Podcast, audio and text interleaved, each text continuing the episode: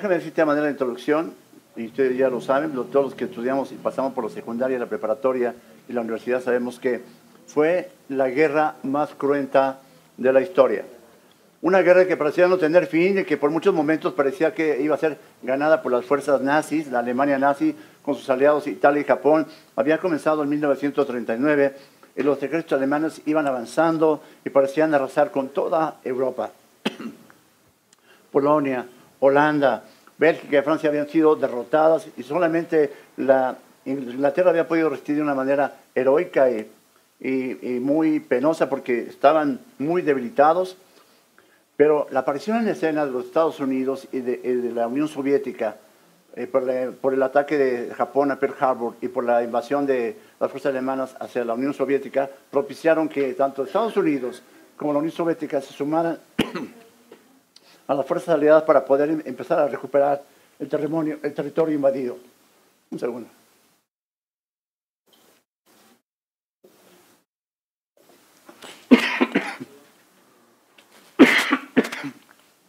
Perdón.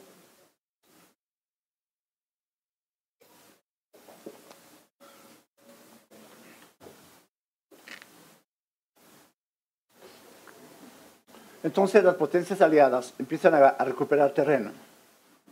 Sin embargo, la, guerra continuaba por todos lados, 1939, 1940, y eran puras malas noticias. Alemania parecía no tener freno ni forma de que lo frenaran. Hitler estaba muy soberbio, engrandecido y avanzando en todo tiempo.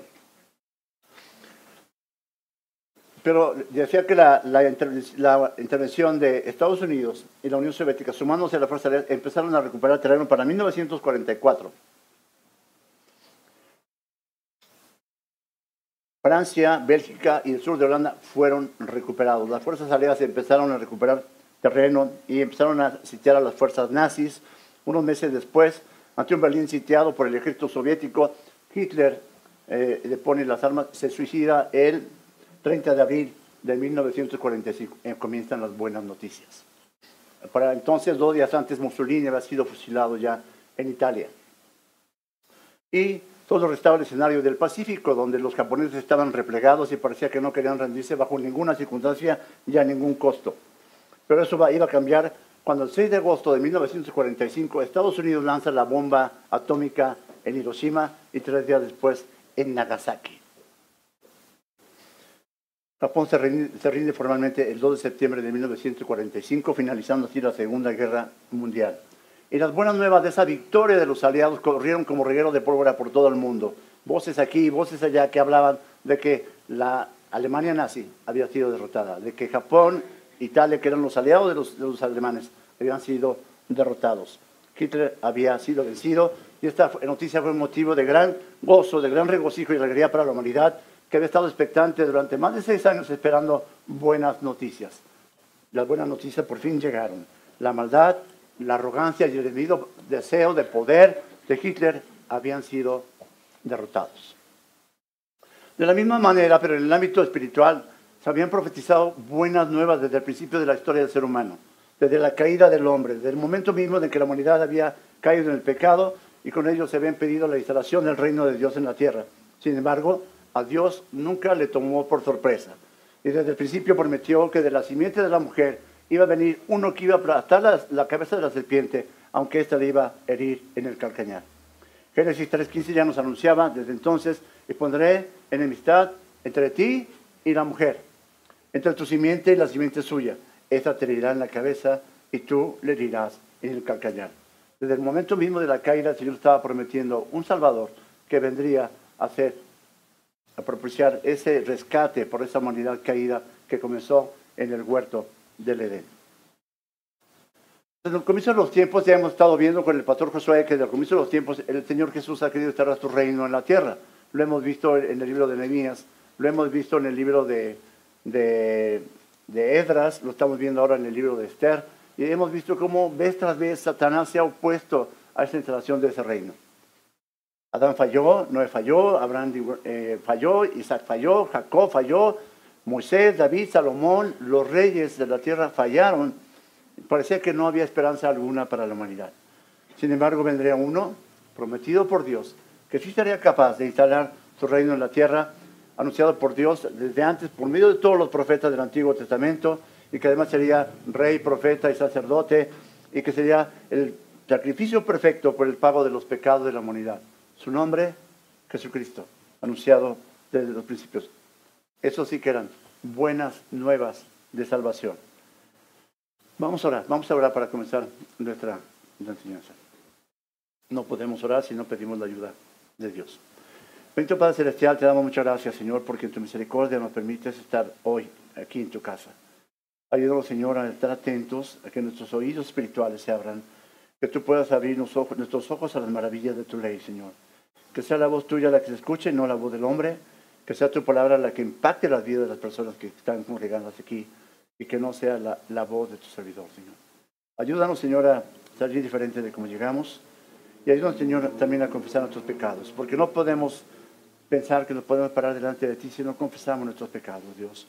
Así que en este momento vamos a confesar nuestros pecados, vamos a pedir a Dios que nos limpie, vamos a pedir a Dios que, que nos haga ver esos pecados que aún pueden parecer ocultos a nosotros y que escudriñen nuestro corazón para que lo hagamos de esa manera. Bendito Padre, te pedimos que tú seas con nosotros, que nos guardes y que nos limpie Dios, que puedas exponer toda esa maldad que aún pudiera permanecer oculta en nuestros pensamientos, en nuestro corazón. Que tú, Señor, la estés quitando, Señor, que nos ayudes a odiar el pecado como tú lo odias, que nos ayudes a confesarlo en el momento que nos demos cuenta que lo hemos cometido, Dios. Que podamos ser dignos del llamado que has hecho en nuestras vidas y que tú, Señor, sigas limpiando nuestro camino, sigas limpiando nuestro caminar eh, cada día, cada mañana que tú nos permitas estar en este mundo, Dios. Ayúdanos, Señor, te lo pedimos, te lo suplicamos, lo necesitamos, Dios, y solamente lo podemos hacer porque te lo pedimos en el nombre de nuestro Señor Jesucristo amado. Amén.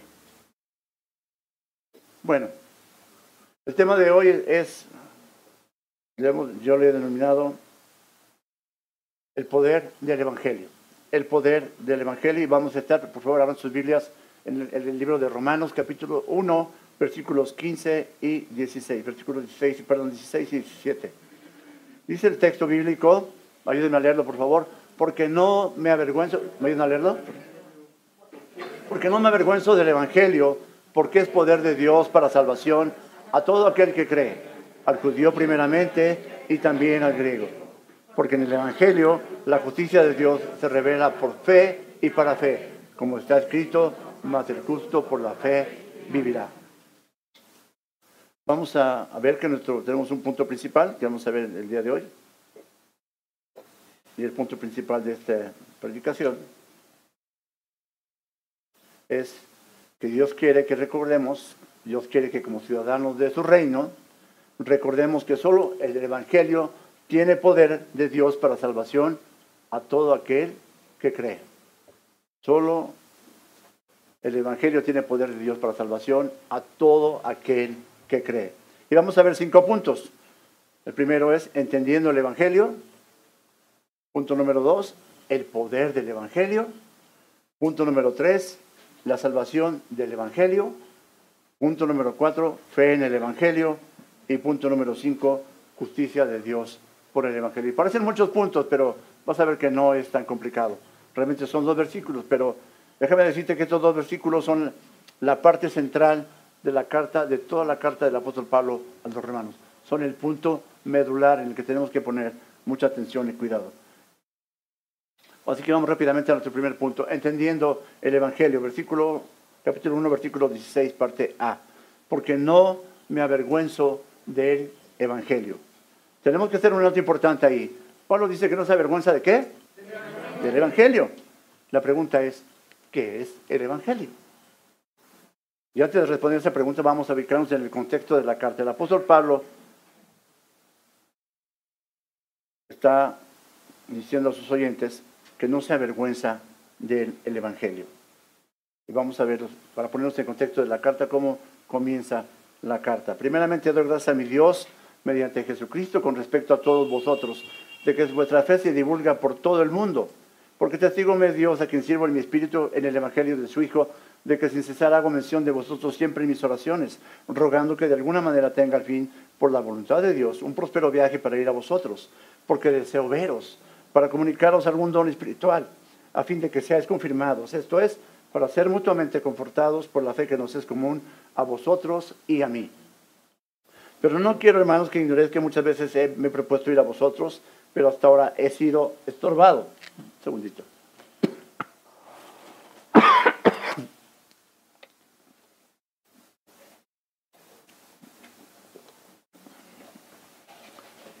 para tener también entre vosotros algún fruto como entre los demás gentiles, a griegos y no griegos, a sabios y a no sabios soy deudor.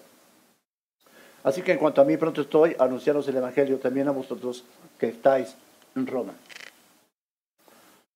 Podemos aprender muchas cosas de las personas que nos enseñan aquí en la iglesia. Podemos aprender muchas cosas de los predicadores que vemos a través del Internet.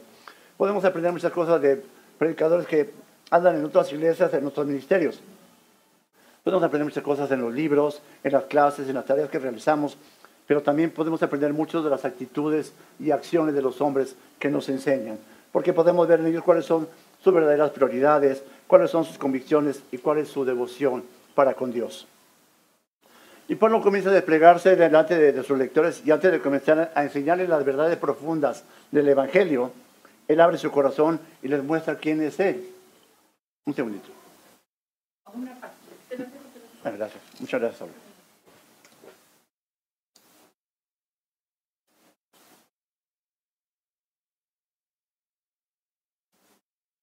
Esto es, eh, Pablo le está diciendo en un sentido a sus lectores, antes de que yo comience a mostrar la, la verdad profunda del Evangelio, les quiero mostrar quién soy yo. Antes de mostrarte mi teología, te voy a mostrar qué, cuál es mi sentir con respecto a ustedes. Había un amor de Pablo por, eso, por esa comunidad romana, por esa comunidad que necesitaba recibir dones espirituales de la parte de uno de los más grandes apóstoles que ha conocido la historia del mundo. La motivación de Pablo estaba centrada en un deseo interno y auténtico de servir a Dios, por amor a Dios y no por amor a sí mismo, de la manera revelada por Dios y no a su propia manera, en el poder de Dios y no en sus propias capacidades. La meta de, de toda la vida y ministerio de Pablo fue la proclamación de la gracia salvadora de Cristo por medio del Evangelio. Y vamos a ver a un Pablo en la Biblia, un Pablo que a partir de ese eh, camino a Damasco, donde fue cegado por la luz y derribado, en el que el Señor le habla y le dice, eh, Saulo, ¿por qué me persigues? La vida de Pablo jamás volvió a ser la misma. Estos dos versículos, repito, son la médula espinal de toda la carta a los romanos. Es importante que pongamos atención porque muchas veces la gente nos pregunta, ¿y tú qué eres? Soy creyente. ¿Y qué le tenemos que compartir a un no creyente? Le tenemos que compartir el Evangelio. Y, todos nosotros que estamos aquí, que somos creyentes, entendemos el Evangelio, pero a veces nos cuesta trabajo explicarlo, a veces nos cuesta trabajo compartirlo. Por eso es importante que hoy pongamos un poquito de atención y que dejemos que el Espíritu abre a nuestros oídos y podamos ser eh, confortados en cuanto a la significación real del Evangelio dice el pastor John MacArthur, entender y, responder positivamente a esta verdad del Evangelio equivale a alterar la vida, el tiempo y la eternidad de una persona. Y es real. Cuando tú te vuelves un creyente auténtico, la eternidad abre sus puertas para que un día tú llegues también ahí. Porque no me avergüenzo del Evangelio, comienza diciendo el apóstol Pablo. El término evangelión o evangelio es utilizado por Pablo unas 60 veces en esta epístola. Evangelión era un término conocido en los tiempos de Pablo, era muy común en esos tiempos y se empleaba con los emperadores romanos, muchos de los cuales reclamaban la deidad para sí mismos, y todo lo que pasaba en relación a sus vidas era visto como una buena nueva que tenían que anunciarse a los súbditos. El, heraldo se, plantaba en la, en la, parte central de la plaza y proclamaba buenas nuevas. ¡Hey! Buena nueva, la esposa del emperador ha dado a luz un hijo. ¡Hey! Buena nueva, el emperador, este, el hijo ya llegó a la edad adulta. ¡Hey! Buena nueva, el, emperador ha muerto, pero hay un nuevo emperador. Eran las buenas nuevas que se anunciaban en ese momento. Pero debido a que, eh, que Pablo habla de buenas nuevas proclamadas por Pablo, pertenecían a una, una clase completamente distinta de buenas nuevas que no tienen nada que ver con la información banal y superficial que proclamaban los emperadores, sino eran buenas nuevas que venían a una esfera totalmente diferente, que pertenecían a un origen divino y que eran proclamadas de parte del Señor Jesucristo. Estas buenas nuevas venían, procedían de las mismas escrituras. Ya vimos al principio que desde el comienzo de la caída, desde el comienzo de los tiempos, vino la caída y desde entonces hubo una buena nueva. Eh, aquí, en el, libro de Isaías, por ejemplo, dice aquí que la Virgen concebirá y dará a luz un hijo y llamará su nombre Emanuel, que significa Dios con nosotros. Podemos citar a muchos profetas del Antiguo Testamento como Ezequiel, como Daniel, como Moisés, como Habacuc, como mucha gente que estaba anunciando las buenas nuevas del Antiguo Testamento. El Evangelio tuvo su origen en Dios. El Evangelio que nosotros proclamamos tiene su origen en Dios. No fue un pensamiento divino agregado a última hora, ni tampoco fue enseñado por primera vez en el Nuevo Testamento, sino no refleja algún tipo de cambio en los planes de Dios, sino que además es una, no es una revisión de su estrategia, sino que fue prometido en todas las Sagradas Escrituras, en todo el Antiguo Testamento, desde el principio de los tiempos, desde la primera caída del hombre, las buenas nuevas que anuncia Pablo son en realidad las buenas eh, noticias añejas, las escrituras hebreas que se habían cumplido y completado del todo en la persona de nuestro Señor Jesucristo. Desde que vino la caída del Edén, ya vimos que Dios prometió que de la simiente de la mujer vendría uno que iba a aplastar la cabeza de la serpiente, aunque ésta le iba a ir en el calcañar. Daniel, citamos Daniel 2.44, por ejemplo, para que podamos ver esto de manera gráfica. Y en los días de estos reyes, el Dios del cielo levantará un reino que no será jamás destruido, ni será el reino dejado a otro pueblo, desmenuzará y consumirá a todos estos reinos. Pero él permanecerá, ¿para cuándo? Para siempre. Digo, y podríamos citar a muchos, muchos textos más de los profetas del Antiguo Testamento que anunciaban la promesa de la llegada del Mesías, del ungido de Dios.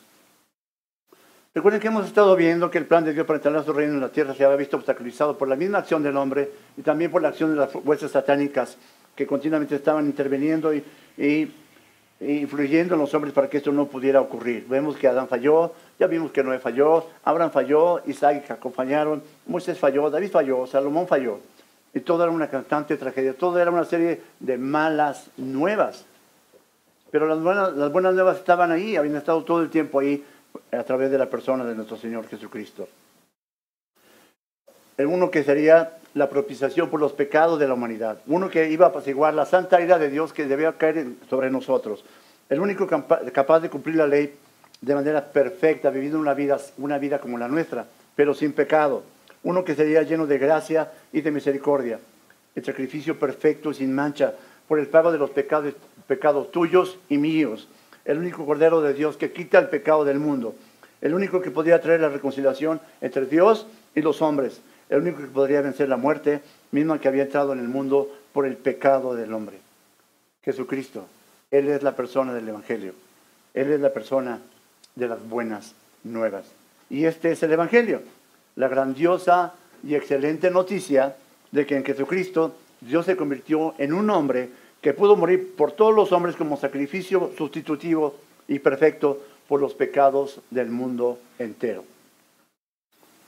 Romanos 5, 18, 19 dice, así que como por la transgresión de uno vino la condenación a todos los hombres, de la misma manera por la justicia de uno vino a todos los hombres la justificación de vida. Porque así como por la desobediencia de un hombre los muchos fueron constituidos pecadores, así también por la obediencia de uno los muchos serán constituidos justos. Y déjame ponerlo en palabras del propio apóstol Pablo.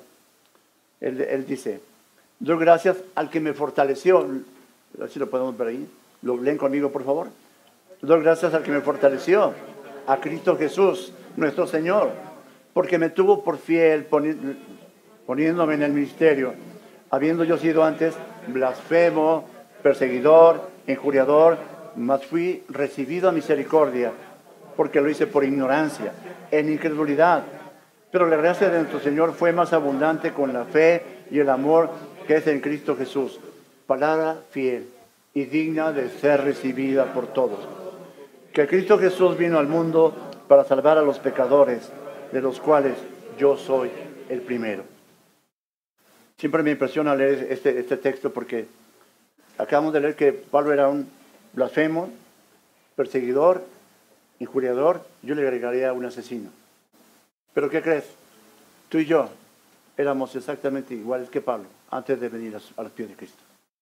Éramos altivos, éramos arrogantes, éramos soberbios, éramos mentirosos, éramos murmuradores, éramos, eh, éramos este, envidiosos, éramos dignos de muerte. Pero Dios apareció en nuestro camino. Y estoy seguro que apareció en tu camino igual que apareció en el mío, así que yo lo estuviera buscando.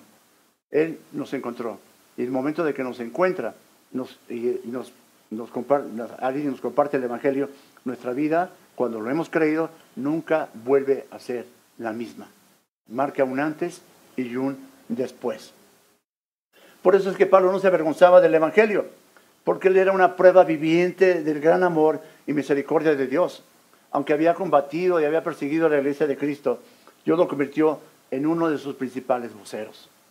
Él no, podía considerar un papel más grande y más sublime que ser apartado por Dios para la proclamación de su evangelio. Nosotros deberíamos tener ese mismo sentir. Nosotros deberíamos tener, considerar eso, esa misma cuestión como un gran privilegio para cada uno de nosotros.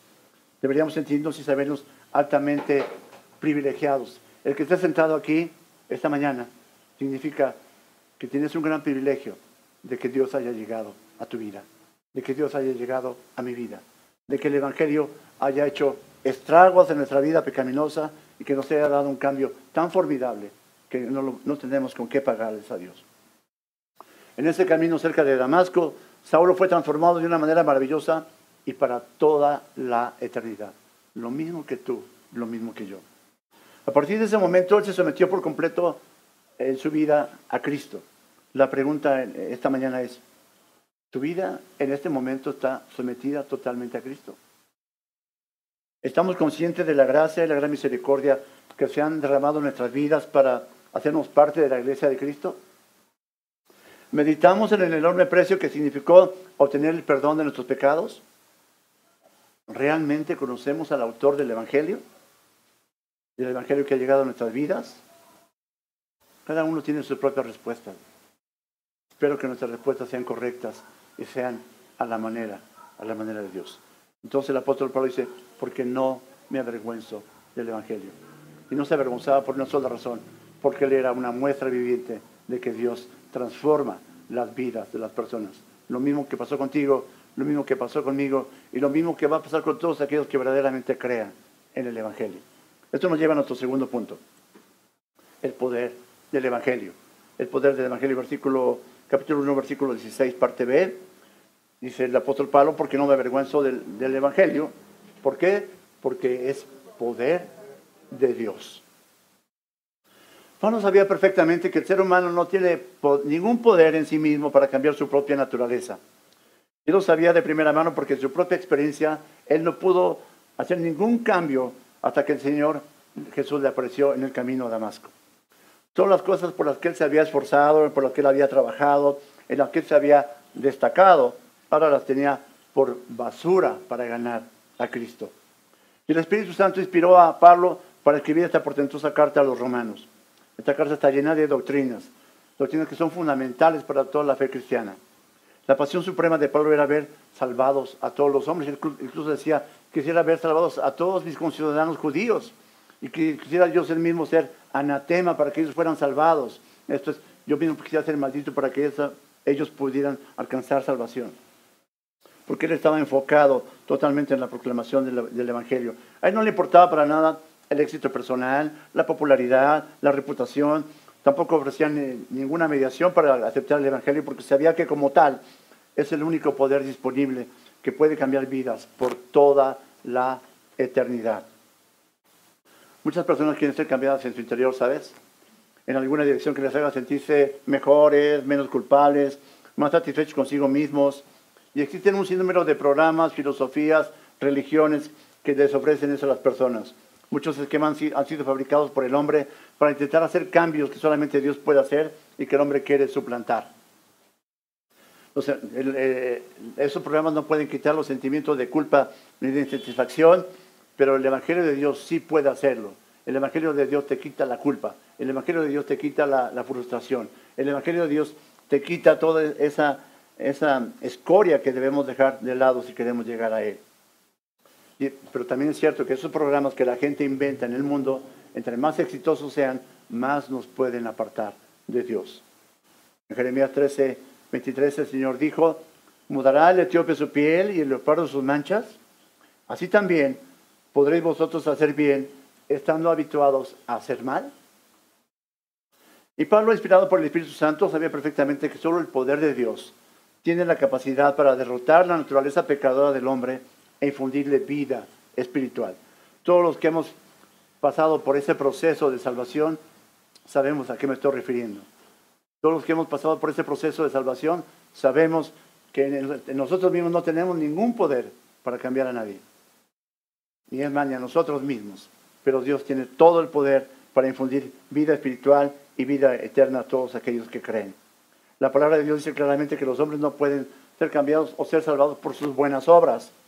No pueden ser cambiados por la iglesia, no pueden ser cambiados por rituales, por cualquier otro medio humano, ni siquiera pueden salvarse guardando la misma ley de Dios, porque la ley fue dada para mostrarle a los hombres su absoluta incapacidad de salvarse ellos mismos.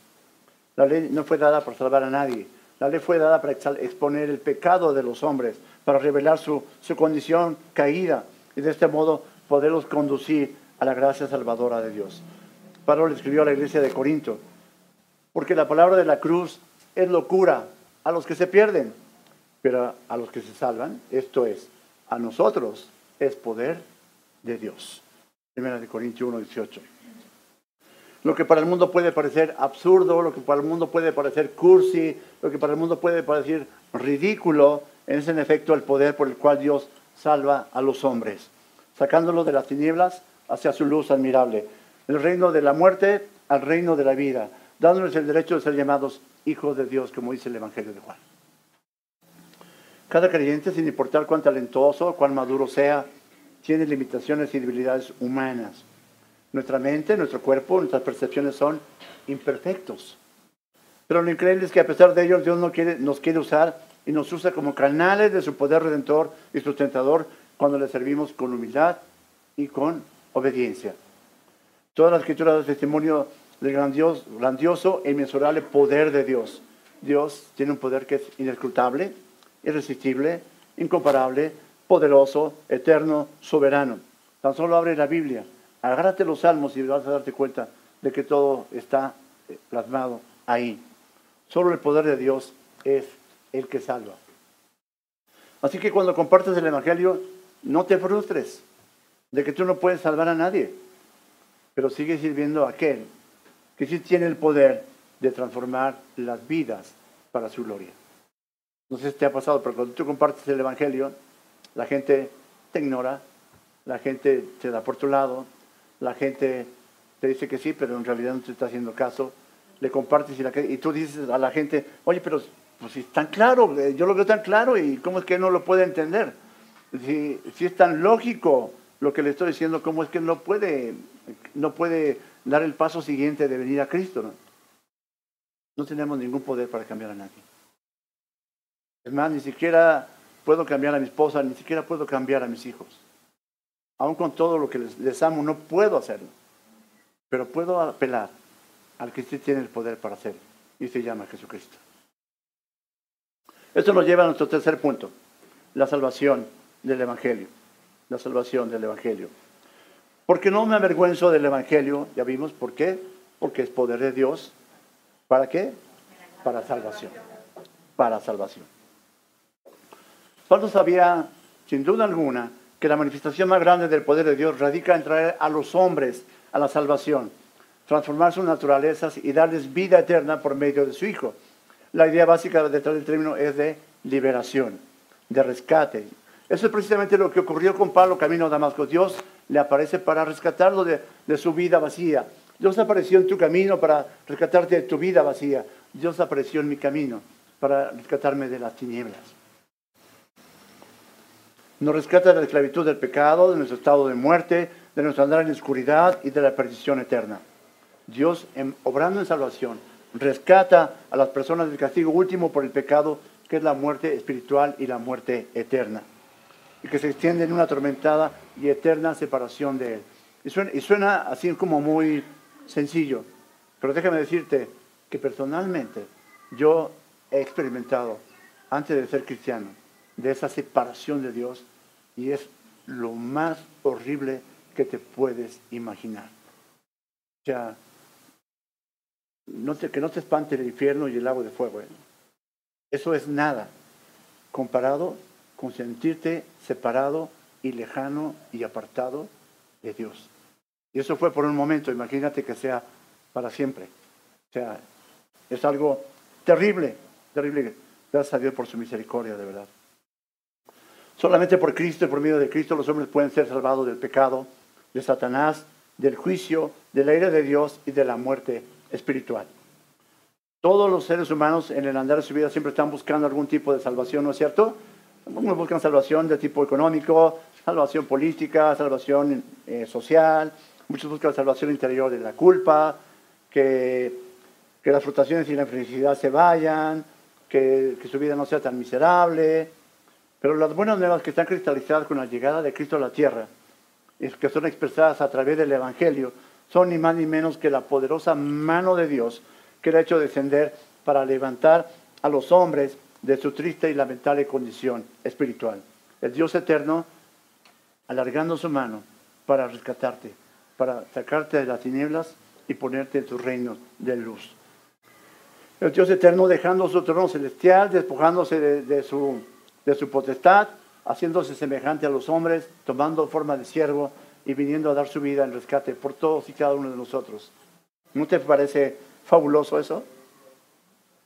El justo por los injustos. El que no conoció pecado, que por nosotros se hizo pecado para que nosotros fuésemos hecho justicia de Dios en él.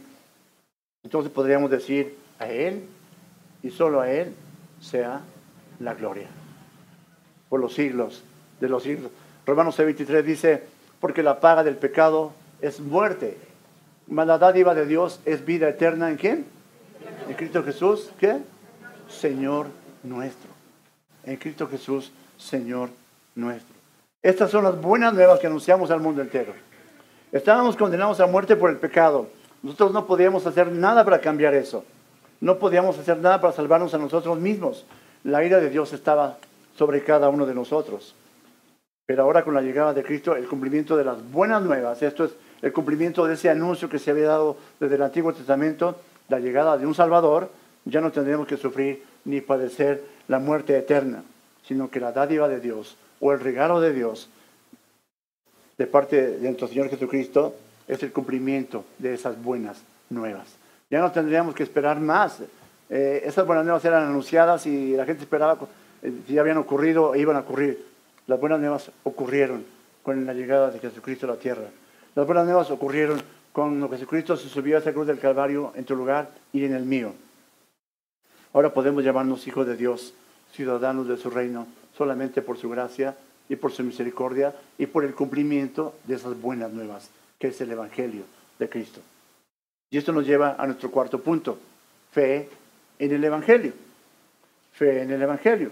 Sigue diciendo el apóstol Pablo, porque no me avergüenzo del Evangelio, porque es poder de Dios para salvación a todo aquel que qué? A todo aquel que cree, al judío primeramente y también al griego. Hay una palabra muy importante que establece ahora el apóstol Pablo en este texto, y la palabra se llama fe. Fe. Ya vimos que el poder soberano de Dios que opera a través del Evangelio trae salvación, pero solamente la trae aquellos que creen, aquellos que creen. Y aquí crea tienen la idea de confiar, abandonarse, apoyarse eh, o tener fe en alguien. Confiar, abandonarse, apoyarse o tener fe en alguien. Esto es en Jesucristo.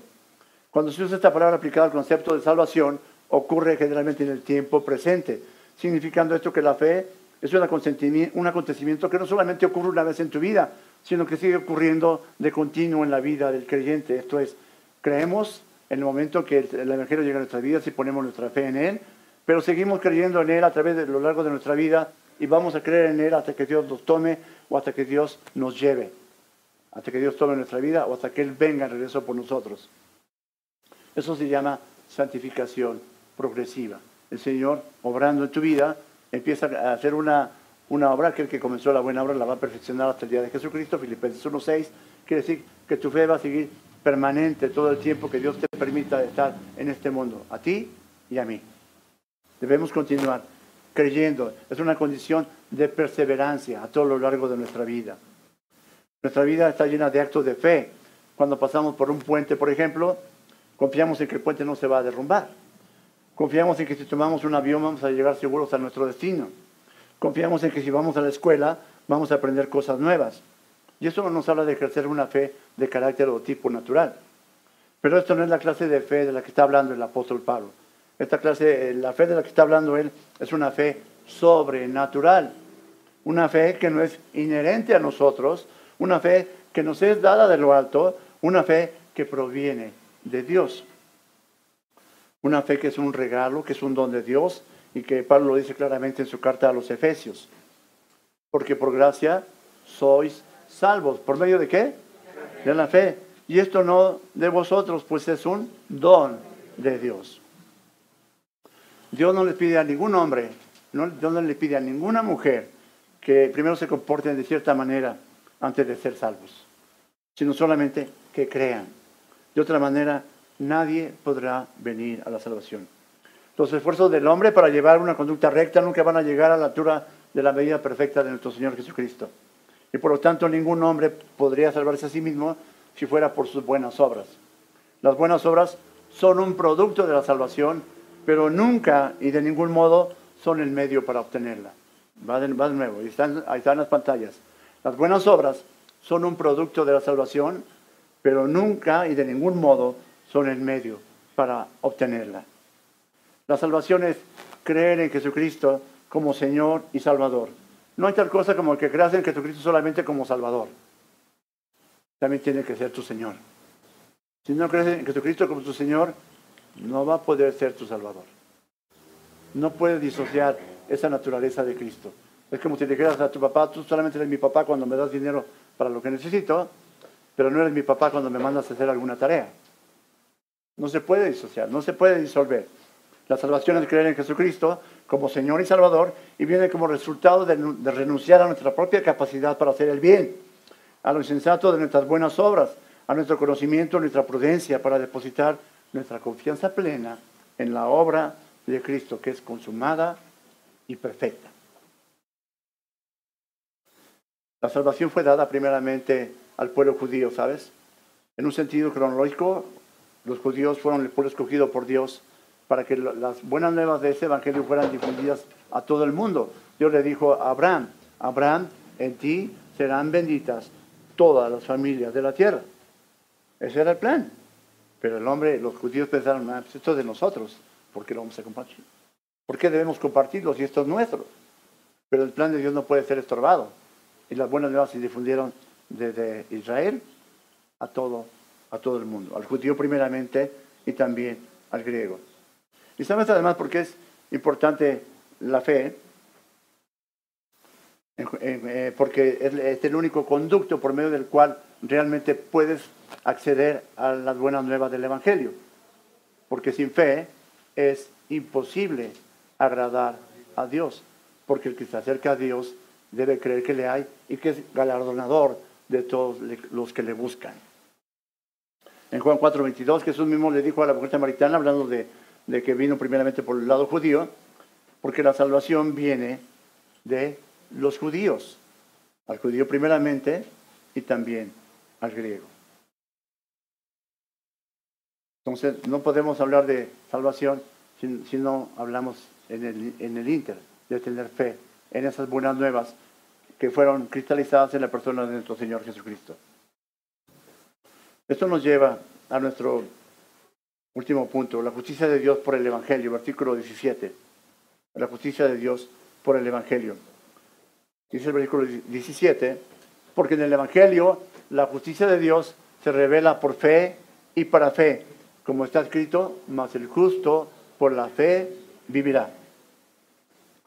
¿Qué pasa con la fe? La fe activa un, poder divino que trae salvación y ese acto soberano, en este acto soberano la justicia que viene de Dios se revela. Esto es, Dios imparte su propia justicia a todos aquellos que creen verdaderamente en la obra consumada y perfecta de Jesucristo. No es solamente una justicia que se revela, sino es una justicia que se acredita a la cuenta de todos aquellos que creen. Esto es, entonces eh, tenemos una deuda terrible que pagar, una deuda tremenda que pagar, porque todos somos pecadores.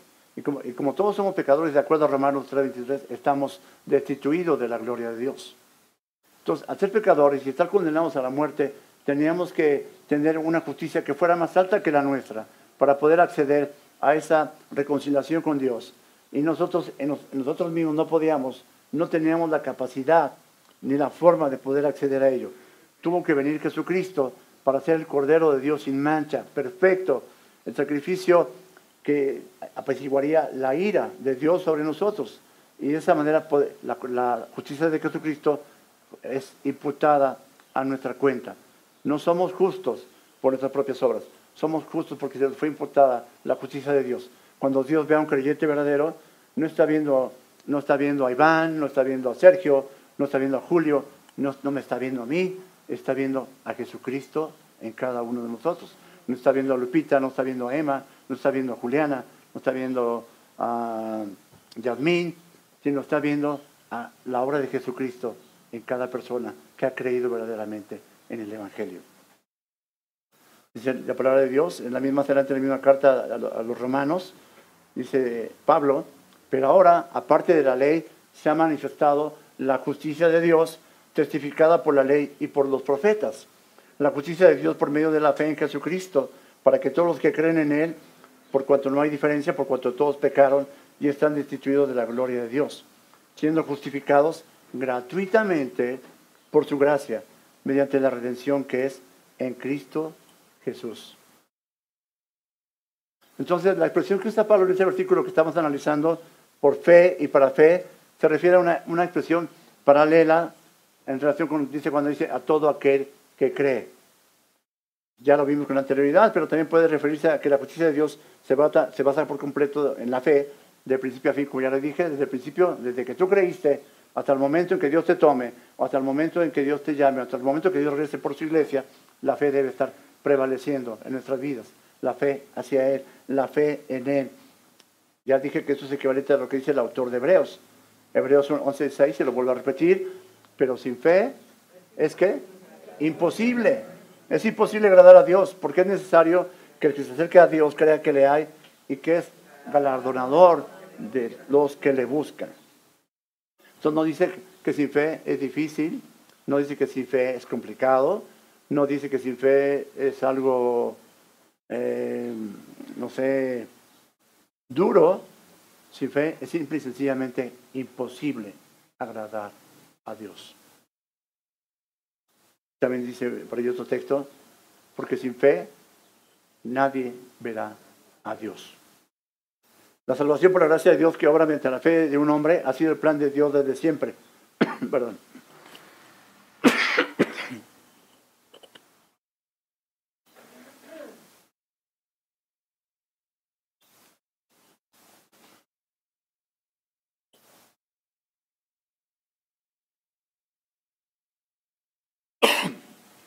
Perdón. Dije que la salvación por la gracia de Dios que obra mediante la fe de un hombre ha sido el plan de Dios desde, el Antiguo Testamento y en el Nuevo Testamento. ¿Cómo se salvaban los hombres en el Antiguo Testamento? De la misma manera que en el Nuevo Testamento, por medio de la fe. Por eso es que Pablo hace una cita del profeta Habacuc. Habacuc 4 dice, como está escrito, mas el justo por la fe vivirá. Pablo está citando al profeta Habacuc del Antiguo Testamento. y más adelante en la carta Pablo nos va a recordar lo que dice la escritura. Creyó Abraham a Dios y le fue contado por justicia. Y también dice, más al que no obra, sino cree en aquel que justifica al impío, su fe le es contada por justicia. Lo podemos ver ahí en Romanos 4, 3 y 5. El creyente verdadero que ha sido hecho justo vivirá en fe y en obediencia todos los días de su vida y va a perseverar hasta el fin no hay tal cosa como un creyente que, que, dice que es creyente y que tiene devoción a Dios y que de repente te enteras que ya anda otra vez en el mundo. O sea, quiere decir que él nunca fue creyente realmente. Salieron de nosotros, pero no eran de nosotros. Porque si hubieran sido de nosotros, habrían permanecido con nosotros, dice la palabra. Entonces, el creyente verdadero ha sido hecho justo, no ha sido, ha sido por medio de Jesucristo. Ese creyente va a vivir todos los días de su vida haciendo patente su fe en el Señor Jesucristo, va a vivir todos los días de su vida en obediencia a los mandatos de Dios, a la voluntad de Dios y va a perseverar hasta el fin. Y eso debe ser un gran privilegio para cada uno de nosotros, a todos los que nos ha otorgado salvación, a todos los que se nos ha dado ese poder para poder cambiar nuestras vidas, a todos los que hemos sido receptores del Evangelio de Cristo, entonces les ha sido otorgado ese poder de Dios para salvación. Ese, ese es un, un evento fenomenal.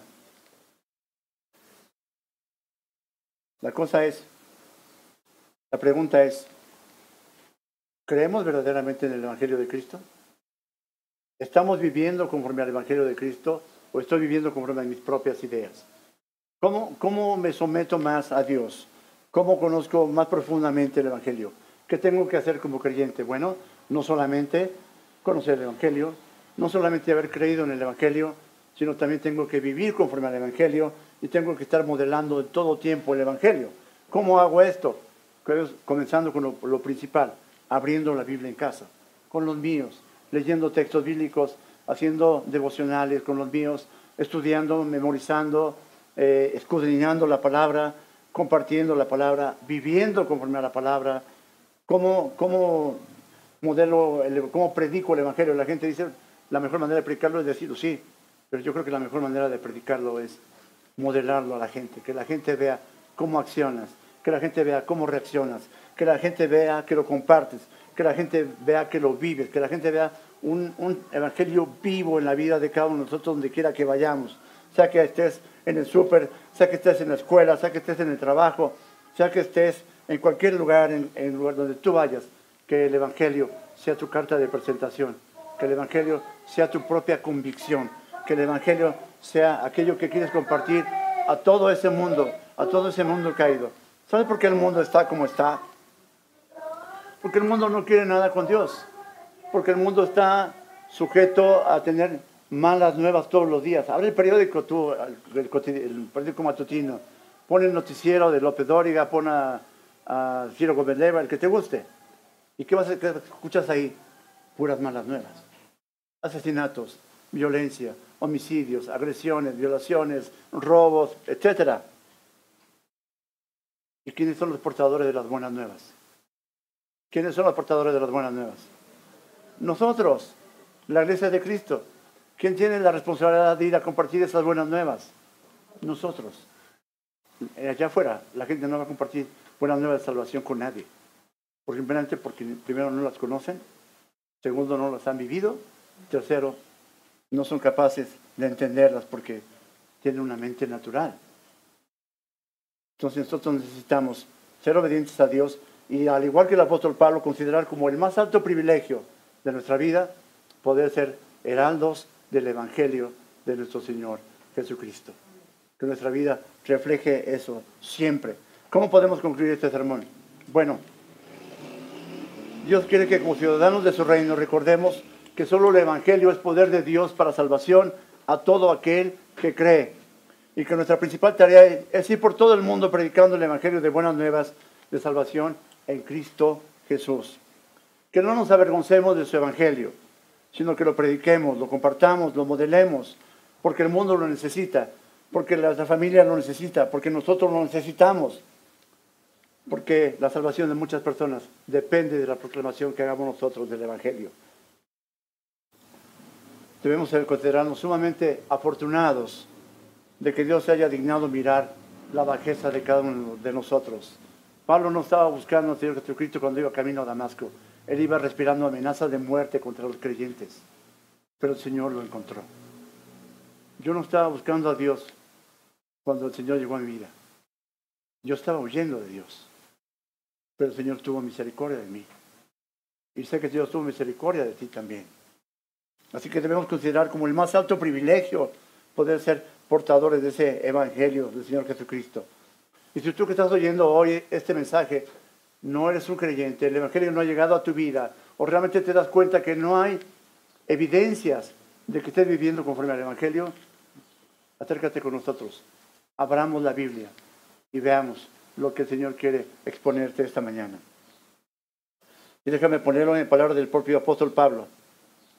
palabra fiel y digna de ser recibida por todos, que Cristo Jesús vino al mundo para salvar a los pecadores, de los cuales tú y yo somos los primeros.